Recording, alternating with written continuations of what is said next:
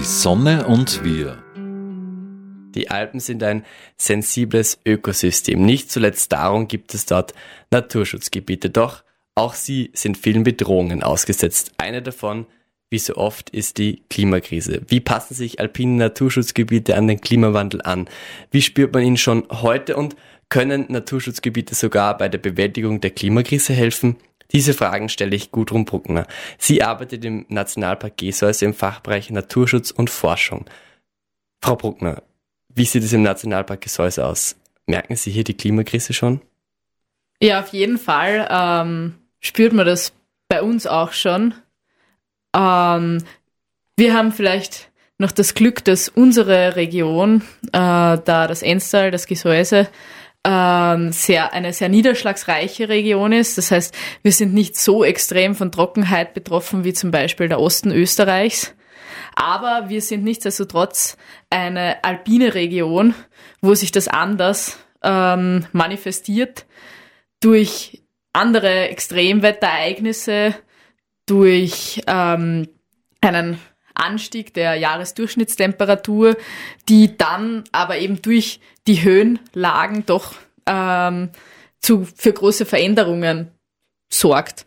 Und ja, da kann ich gleich von einem Beispiel erzählen vom letzten Jahr. Letztes Jahr im Sommer gab es einen ziemlich heftigen Sturm ähm, im Gesäuse und im Enstal.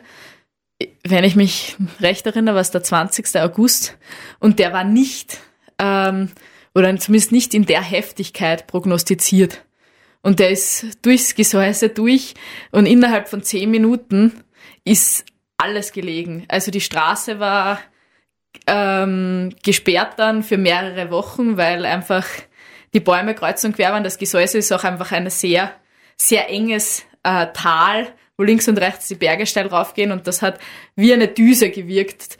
Und solche Ereignisse werden sich vielleicht häufen. Ähm, und das ist schon eine Herausforderung, natürlich für die Menschen, die in der Region leben, aber natürlich auch für uns als Nationalpark. Kann man diesen Sturm auf die Klimakrise zurückführen oder war das einfach ein zufälliges Wetterereignis? Es ist ein plakatives Beispiel, also man kann nie von, von einem Ereignis auf, ähm, man kann auch nicht von einem heißen Tag auf die, auf die Erderwärmung sozusagen zurück, äh, das zurückführen, aber ähm, es ist schon erkennbar, glaube ich, ähm, ja, weltweit, dass sich diese Ereignisse häufen und das ist einfach ein Beispiel, wo ähm, jetzt aus quasi unserer Gegend ein aktuelles und Sie haben ja. vorhin gesagt, ähm, die Klimakrise ist auch hier in den Alpen spürbar, weil die steigenden Temperaturen auch etwas in der Höhe machen mit der Flora, mit der Fauna. Ähm, was bewirken denn steigende Temperaturen? Ähm, erhöht es jetzt die Baumgrenze oder vertreibt das Arten? Was, was passiert denn in den Alpen mit in, in der Klimakrise? Das ist ein total spannendes Thema und ist sicher auch noch nicht gänzlich erfasst oder erforscht. Dazu gibt es auch sehr viel Forschung, auch bei uns im Nationalpark. Äh, grundsätzlich äh, kann man, also in den letzten 100 Jahren haben sich in Österreich die Jahresdurch hat sich in Österreich die Jahresdurchschnittstemperatur um knapp 2 Grad, ich glaube 1,8 Grad erhöht. Das ist einmal zwei bis dreimal so viel wie die, die Zunahme der Jahresdurchschnittstemperatur in, äh, auf der Nordhalbkugel. Warum? Weil wir ein Alpenland sind und weil man es in den Bergen mehr spürt. Und ähm, das wirkt sich eben aus, wie Sie schon richtig gesagt haben, auf die Vegetation, auf ähm, die Artenvielfalt und ähm, natürlich auch auf die Tierwelt. Und man ähm, hat nicht nur bei uns im Gesäuse, auch an, in anderen Regionen in den Alpen oder in anderen Bergregionen äh, schon feststellen können, dass die ähm, die Pflanzen, die sich spezialisiert haben auf eben quasi eigentlich dieses raue Klima, Wind, kalt und so weiter oben, dass die immer mehr verdrängt werden von sogenannten Generalisten, die eigentlich überall so klarkommen, äh, also oder die, die sich, die quasi dominieren, normal, wo gute Bedingungen sind und ähm, dann diese Spezialisten, die sich auf dieses raue Klima und auf diese ähm, Extremstandorte eben spezialisiert haben, verdrängen, weil es einfach wärmer wird oben. Und das gleiche gilt eben auch für die Waldgrenze. Ähm, und da kann man sagen, dass die so pro halbes Grad um 100 Höhenmeter steigt. Äh, also es ist jetzt, auch, und es ist auch nicht nur die Waldgrenze, es ist auch der Wald, wie er zusammengesetzt ist, wie er sich äh, entwickelt, ist auch nicht mehr der gleiche. Also was die Baumartenzusammensetzung und so weiter betrifft. Mhm. Irgendwann. Sie haben jetzt ganz viele Themen angesprochen, die ich jetzt aufgreifen möchte. Eines zum Beispiel sind die Generalisten. Was sind es denn für, für Arten, für Tiere, für Pflanzen, die dann durch die Klimakrise auch in die höheren, höheren Lagen kommen und dort ähm, eben die Spezialisten, wie Sie sagen, also Pflanzen und Tiere, die an die Höhe angepasst sind, verdrängen? Ja, ein konkretes Beispiel habe ich da jetzt gerade gar nicht ähm, im Petto für dich, aber es, also es geht ähm, da viel auch zum Beispiel um, also jetzt endemische Arten, die quasi nur in ganz kleinräumig vorkommen, die, ähm, die dann äh, total verschwinden, wenn sie, also das wären sogenannte, also das wären Spezialisten, die dann verdrängt werden. Und ähm, Generalisten sind die Arten, die, die du, denen du unten auch begegnest, ähm, ja, die so großflächig grundsätzlich vorkommen. Es ist schwer zu sagen. Also ich kann da jetzt gar nicht ähm, eine Art jetzt rausgreifen, weil die kommen ja trotzdem, also sie kommen ja trotzdem vor schon. Mhm. Aber es geht mehr um, um eine Häufigkeit und ähm, um sozusagen eine Ausgewogenheit. Mhm. Also es ist nicht so, dass die, dass es bis jetzt nicht natürlich war, dass die an diesen Orten waren, mhm. aber sie haben sich einfach nicht so durchsetzen können, weil sie einfach auf die ähm, auf die gegeben oder mit diesen speziellen Bedienungen nicht so klarkommen und dann mhm. sind sie zum Beispiel kleiner, jetzt wenn es Pflanzen betrifft oder ähm, einfach ein bisschen schwächer und ähm, oder sie brauchen länger einfach auch um zu wachsen und für sie reicht dann der ähm, kurze Sommer nicht und wenn der Sommer jetzt länger wird, dann geht es sich so aus. Mhm.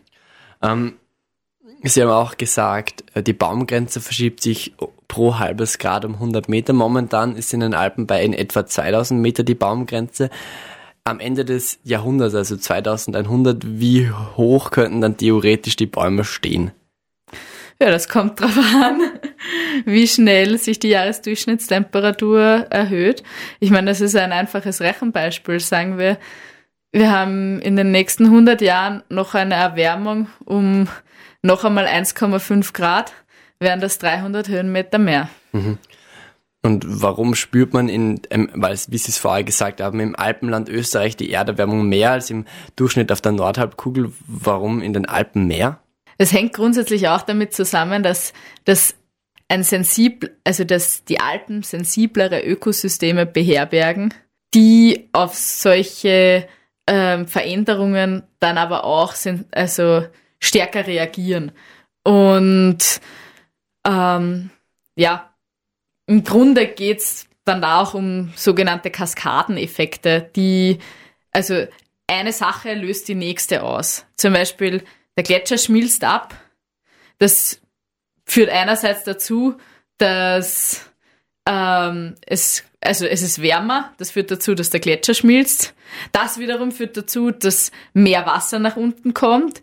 Und ähm, es führt dazu, dass der Albedo sinkt und wir quasi die, die Felsen oder das, was drunter ist, nochmal mehr Wärme aufnimmt. Und so setzt sich das halt dann alles fort. Und das waren jetzt quasi physikalische Kaskaden. Ähm, Effekte, aber das Ganze passiert ja dann auch in, in also auf biologischer Ebene und in den Ökosystemen. Mhm.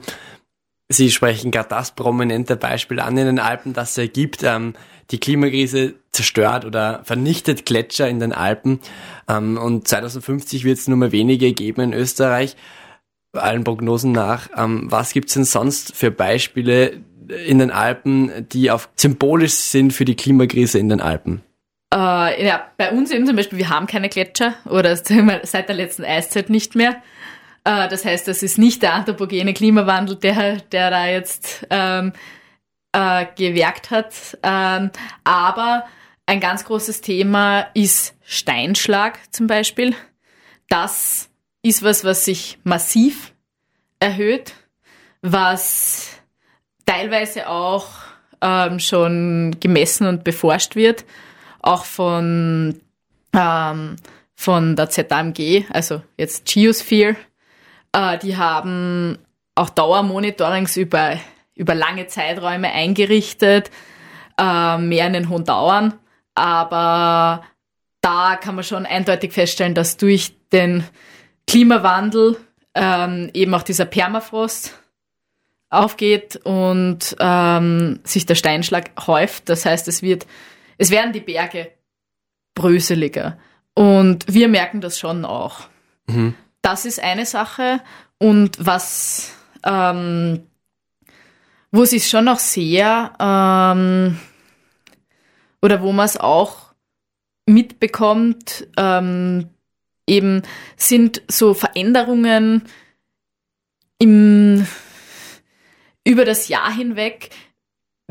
Also ich bin jetzt noch gar nicht so lange da, oder? Aber ähm, ich habe viel zu tun mit, mit Rangern und Kollegen, die wirklich, die sind da aufgewachsen, die sind seit Jahrzehnten da. Und sie sagen, sie können oft gar nicht, also früher konnten sie das Wetter lesen, wenn sie sich umgeschaut haben, wenn sie in den Himmel geblickt haben. Und ähm, du hast auch ungefähr gewusst, okay, zu der Jahreszeit wird so und so sein und ähm, da kommt der Schnee und dann kommt der Frühling. Und ich meine, dieser Winter ist das beste Beispiel, dass es, dass es total durcheinander war. Also ich glaube einfach, dass wir damit rechnen müssen, dass wir uns nicht mehr auf das verlassen können, sondern dass das jetzt einfach jedes Jahr anders sein kann. Ähm, und der Winter hat zum Beispiel ja total warm begonnen. Ähm, es war quasi Frühling, bevor der Winter begonnen hat.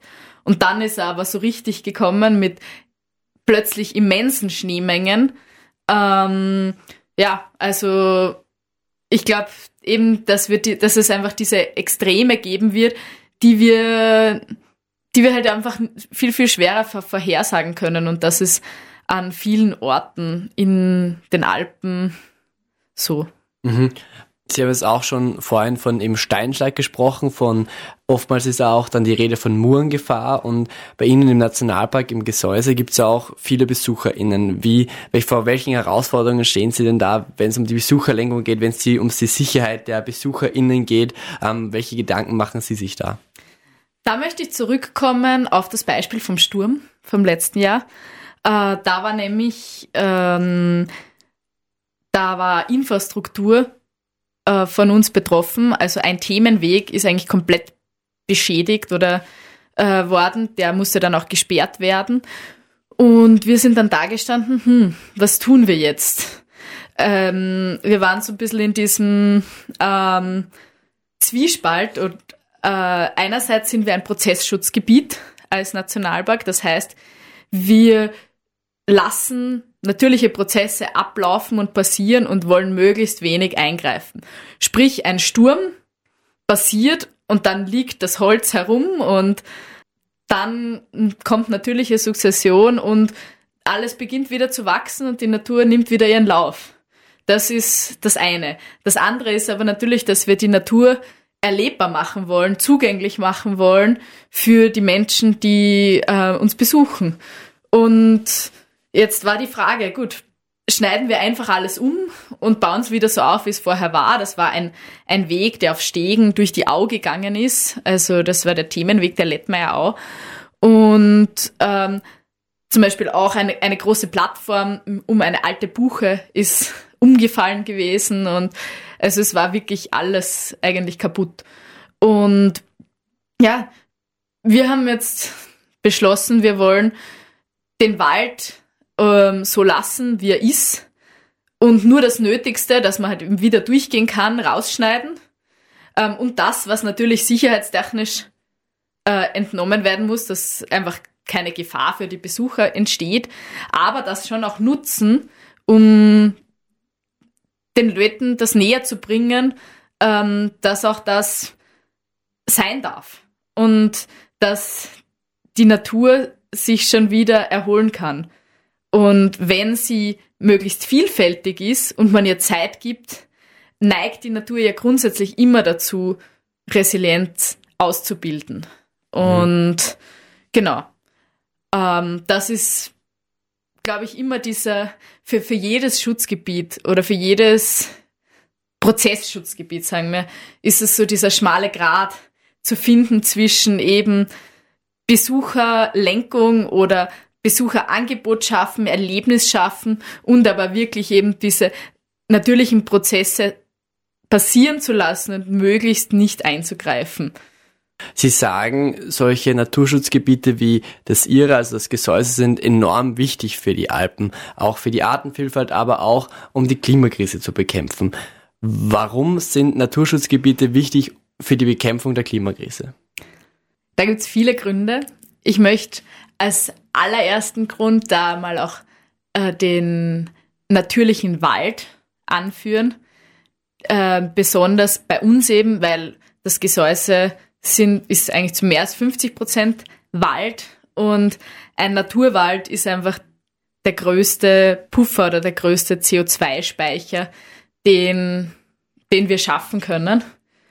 Ähm, genau, also weil einfach total viel Kohlenstoff dort für Jahrhunderte bleiben kann. Und das sind nicht nur die, die lebendigen Bäume, die stehen, die man sieht, sondern ganz, ganz viel, was in den Boden geht und was wir, was oft gar nicht greifbar oder sichtbar ist. Und darum ist es auch so schwer verständlich auch für, für uns Menschen, dass das eigentlich ganz, ganz viel speichert. Ähm, genau. Und äh, dann geht es natürlich um Landnutzung und ähm, ja, Flächeninanspruchnahme. Wir Menschen, wir beanspruchen so viel Fläche für Ressourcennutzung. Und Schutzgebiete sind die letzten Orte, wo, wo Biodiversität sein kann, wo es irgendwie einen, einen sicheren Ort gibt, wo das noch einfach existieren kann, in dem, wie, wie es einfach existiert. Und, ähm, und somit eben, dass, da wären wir wieder bei der Resilienz. Somit wieder ein bisschen diesen Puffer schaffen, ähm, auch extreme Ereignisse, die, die es ja immer geben kann und wahrscheinlich auch immer schon gegeben hat. Das Ausmaß ist eher die Frage. Ähm, also durchstehen kann und sich davon wieder erholen kann. Und ja, das dritte ist dann auf jeden Fall auch der ökologische Verbund beziehungsweise die Biotopsvernetzung. Also ich sehe Schutzgebiete schon auch in der Verantwortung, ähm, regional und international zusammenzuarbeiten ähm, und äh, im Austausch zu sein, um eben sogenannte Korridore oder grüne Infrastruktur zu schaffen, dass eben auch dieser Austausch, ähm, der genetische Austausch, der eben für die Biodiversität wichtig ist, ähm, aber einfach ja auch da äh, möglich ist. Um also Sie fordern so eine Art grünen Korridor durch Europa, bedeutet, die Naturschutzgebiete wachsen ineinander zusammen. Das wäre natürlich die Wunschvorstellung. Mhm. Ähm, aber dass wir auf jeden Fall, also das passiert auch, dass wir zusammenarbeiten äh, mit unseren Nachbarschutzgebieten, aber auch alpenweit, mit anderen Schutzgebieten in den Alpen, um uns auszutauschen, wie, ähm, wie, also wenn wir jetzt zum Beispiel, wenn es um den Klimawandel geht, wie geht's ihr damit um? Was sind die Folgen, die ihr spürt, die ihr seht? Können wir da voneinander lernen? Und natürlich ideal wäre es, wenn man jetzt ähm, an große ähm, an äh, große Beutegreifer zum Beispiel denkt, wenn die die Möglichkeit hätten, ähm, auf weite Strecken natürlich durch die Schutzgebiete zu ziehen, dann wäre auch das Konfliktpotenzial natürlich mit äh, den Menschen geringer. Mhm, mh. Sie haben jetzt eben alpenweit die Naturschutzgebiete angesprochen. Auch die EU ähm, hat sich ähm, bei der Alpenkonvention als Ziel gesetzt, die Alpen EU-weit zu schützen. Und diese Alpenkonvention gibt es schon seit über 30 Jahren. Sie wünschen sich zum Beispiel EU-weit einen grünen Korridor. Bräuchte es das ähm, von der EU und ist das EU von Ihrer Sicht ja das, das Engagement der EU für Naturschutz genug oder bräuchte es mehr? Ich glaube, die Ziele sind grundsätzlich ähm, sehr sinnvoll und an sich auch sehr hoch gesteckt von der EU. Aber ich glaube, die Umsetzung beziehungsweise die Konsequenz und die ähm, Kontrolle in der Umsetzung, ich glaube, da muss man ansetzen. Also wirklich, also Schutzgebiet ist ja nicht Schutzgebiet. Es geht ja darum auch, dass äh, es effektiven Schutz bietet. Und ähm, um zurückzukommen auf die Ziele, die ähm, mittlerweile, glaube ich, allen bekannte äh, CBD-COP, die im Dezember in Montreal stattgefunden hat, hat ja, also ich glaube, das berühmteste Ziel ist das 30 by 30, also dass wir bis 2030 30 Prozent ähm, der terrestrischen und ähm, marinen Fläche unseres Planeten schützen können. Österreich hat 29 Prozent schon unter Schutz gestellt. Also wir können quasi uns gemütlich zurücklehnen. Aber, und das ist das, wo ich sage, da ist schon auch die Verantwortung der Schutzgebiete da, ähm, beziehungsweise äh, derer, die Schutzgebiete auch auf nationaler und internationaler Ebene betreuen, ähm, dass dieser Schutz auch wirklich besteht und ähm, in, gewissen, in gewisser Weise ja sinnvoll und äh, streng genug ist. Weil zum Beispiel eben von diesen 29 Prozent sind 12 Prozent nur gering geschützt. Also es sind Landschaftsschutzgebiete, ähm, wo der Naturschutz oder eben der Prozessschutz eigentlich gar kein Thema sind. Und ich glaube eigentlich, dass wir da ansetzen sollten, dass das, was wir schützen, dass wir das wirklich schützen. Wenn wir über Politik ähm, in Österreich sprechen, dann ist auch der Tourismus meistens nicht so weit. Und Berge und ihre Schönheit erfreuen sich ja immer schon Beliebtheit, aber auch in den letzten Jahren wird der Tourismus hier nicht weniger. Welche Gefahren stellt denn der Tourismus für den Naturschutz dar? Das ist auch ein schmaler Grad. Ähnlich äh, wie, wie eben zwischen Prozessschutz und äh, Besucher ähm, Infrastruktur ist es auch da so. Natürlich ist es total wichtig, dass die Menschen die Natur erleben können, dass sie wo auf Urlaub hinfahren können, um sich zu erholen. Und ähm, ich glaube auch ein Verständnis für, für die Schönheit unserer Welt bekommt man erst, wenn man es spürt und erlebt und nicht, wenn man Bilder davon sieht oder ein Buch drüber liest, sondern man muss da einfach mittendrin sein und das einfach spüren. Und drum ist es schon wichtig, dass es das gibt. Aber es ist immer eine Frage der Dosis oder der Balance. Und da haben natürlich Tourismusverbände auch eine große Verantwortung, aber natürlich auch Schutzgebiete, weil sie ja auch einen gewissen Bekanntheitsgrad haben und Leute anziehen. Und wir zum Beispiel arbeiten sehr, sehr eng auch mit dem ähm, Tourismusverband im Gesäuse zusammen und äh, versuchen da eben gemeinsam eine Linie zu verfolgen, um einen sanften und nachhaltigen Tourismus in der Region sozusagen voranzutreiben. Mhm. Kommen wir nochmal zum Schluss ähm, zurück zum Naturschutz ähm, und zur Klimakrise. Wie, wie passen Sie sich heute also diesen, diesem Aspekt an, dass sie wissen, naja, bis 2100 könnte es noch 1,5 Grad mehr Erderhitzung geben, bedeutet, was machen Sie jetzt konkret schon für diese Klimawandelanpassung? Da möchte ich ein bisschen Selbstkritik üben. Und zwar glaube ich, dass wir äh, als Nationalparks Austria ähm, da noch keine gemeinsame oder klare Linie oder Strategie haben die aber längst überfällig ist.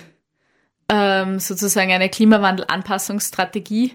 Also das National Park Service in Amerika hat das, die meines Wissens nach auch die Naturparke ähm, in Österreich haben das. Und ich glaube, dann würden wir uns viel leichter tun, auch zu sagen, das haben wir schon, weil wir haben sicher schon vieles, ähm, aber das brauchen wir noch. Ähm, ich meine, es beginnt mit Dingen, dass wir ähm, es bewerben, dass man mit dem Zug ins Gesäuse anreisen kann. Es gibt eine direkte Verbindung von Wien in den Nationalpark und in welchen Nationalpark kann man direkt mit dem Zug fahren und mittendrin aussteigen. Also das ist, glaube ich, ein sehr gutes Beispiel. Natürlich ist ein riesiger Beitrag eben auch einfach die nicht genutzte Fläche, die Fläche, die Kohlenstoff speichern kann, das heißt der Wald, sei es Feuchtgebiete, gibt es bei uns ein bisschen weniger, in anderen Nationalparks mehr. Ähm, und schon auch der Forschungsraum, wo wir langfristig Erforschung bzw. Monitoring betreiben, um einfach auch uns vor Augen zu führen, dass das passiert gerade. Ähm, und das sind dann doch die Dinge, die man braucht, um zu argumentieren auch. Das sagt Gudrun Bruckner vom Nationalpark Gesäuse. Sie hat mit mir über Klimawandelanpassung und die Klimakrise in Nationalparks in Österreich gesprochen. Vielen Dank für Ihre Zeit und ich wünsche den Zuhörerinnen und Zuhörern noch einen schönen Tag.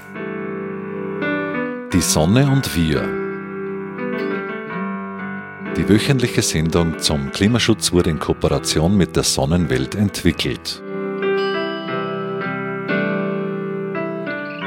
Die Sonne und wir wird im Freien Radio Freistadt produziert und auch bei folgenden freien Radios regelmäßig ausgestrahlt. Radio Froh Linz B138 Kirchdorf, Freies Radio Salzkammergut, Radio Y Hollerbrunn, Campus und City Radio St. Pölten, Radiofabrik Salzburg und Radio OP Oberpullendorf. Alle Sendungen stehen auch im Online-Archiv zur Verfügung und können auf diversen Podcast-Plattformen abonniert werden.